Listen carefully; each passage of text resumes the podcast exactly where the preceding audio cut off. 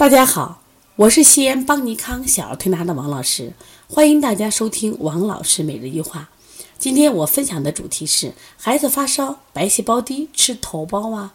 昨天呢，我们这来了一个宝宝，这个孩子呢两岁多，因为发烧，经别人介绍来我们店里，但是他妈妈因为从来没给孩子进行推拿过，所以他还有很多的质疑，就包括他自己的育儿知识，我觉得也少得特别可怜。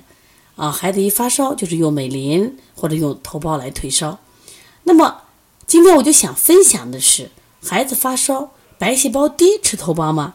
那这个妈妈说，我到医院去了，我做了呃血常规检查，我们的孩子白细胞低，医生给开头孢，那我要不要吃？我说你说呢？他说我也不知道，我认为孩子发烧就就应该是感染。我说白细胞低，如果中性粒细胞也低。那说明你这个孩子没有感染，没有感染的时候，我说就不能吃。为什么？当你没有感染的时候，你之所以发烧，是因为你的孩子免疫系统下降，知道吧？正气不足，体质弱，造成的这种发烧。你越吃头孢，那么你的免疫力越低。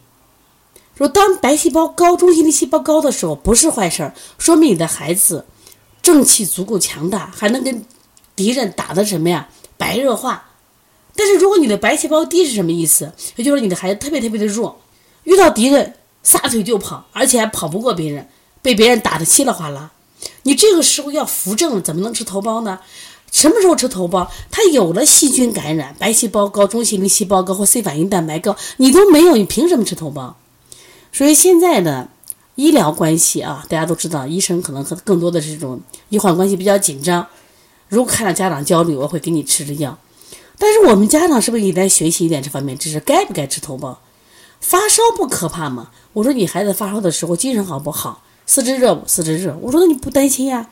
如果孩子发烧的时候精神不好，如果是状态不好，是不是四肢在凉，容易惊厥？这时候我们吃一点这个退烧药，其余的时候用推拿用物理，就是干预就足足够了。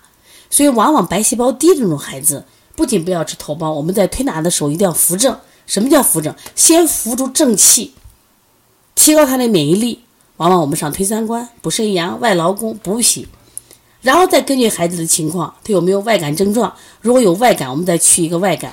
啊，如果有积食，消个积食。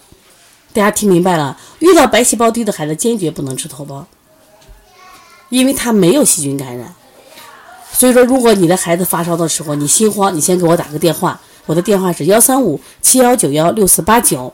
另外呢，如果想学习邦尼康的小儿推拿基础班、小儿推拿辩证提高班，那我们这两个班都开了好几年了啊，是直播加录播的方式。如果愿意学习的话，可以加我们微信幺七七九幺四零三三零七。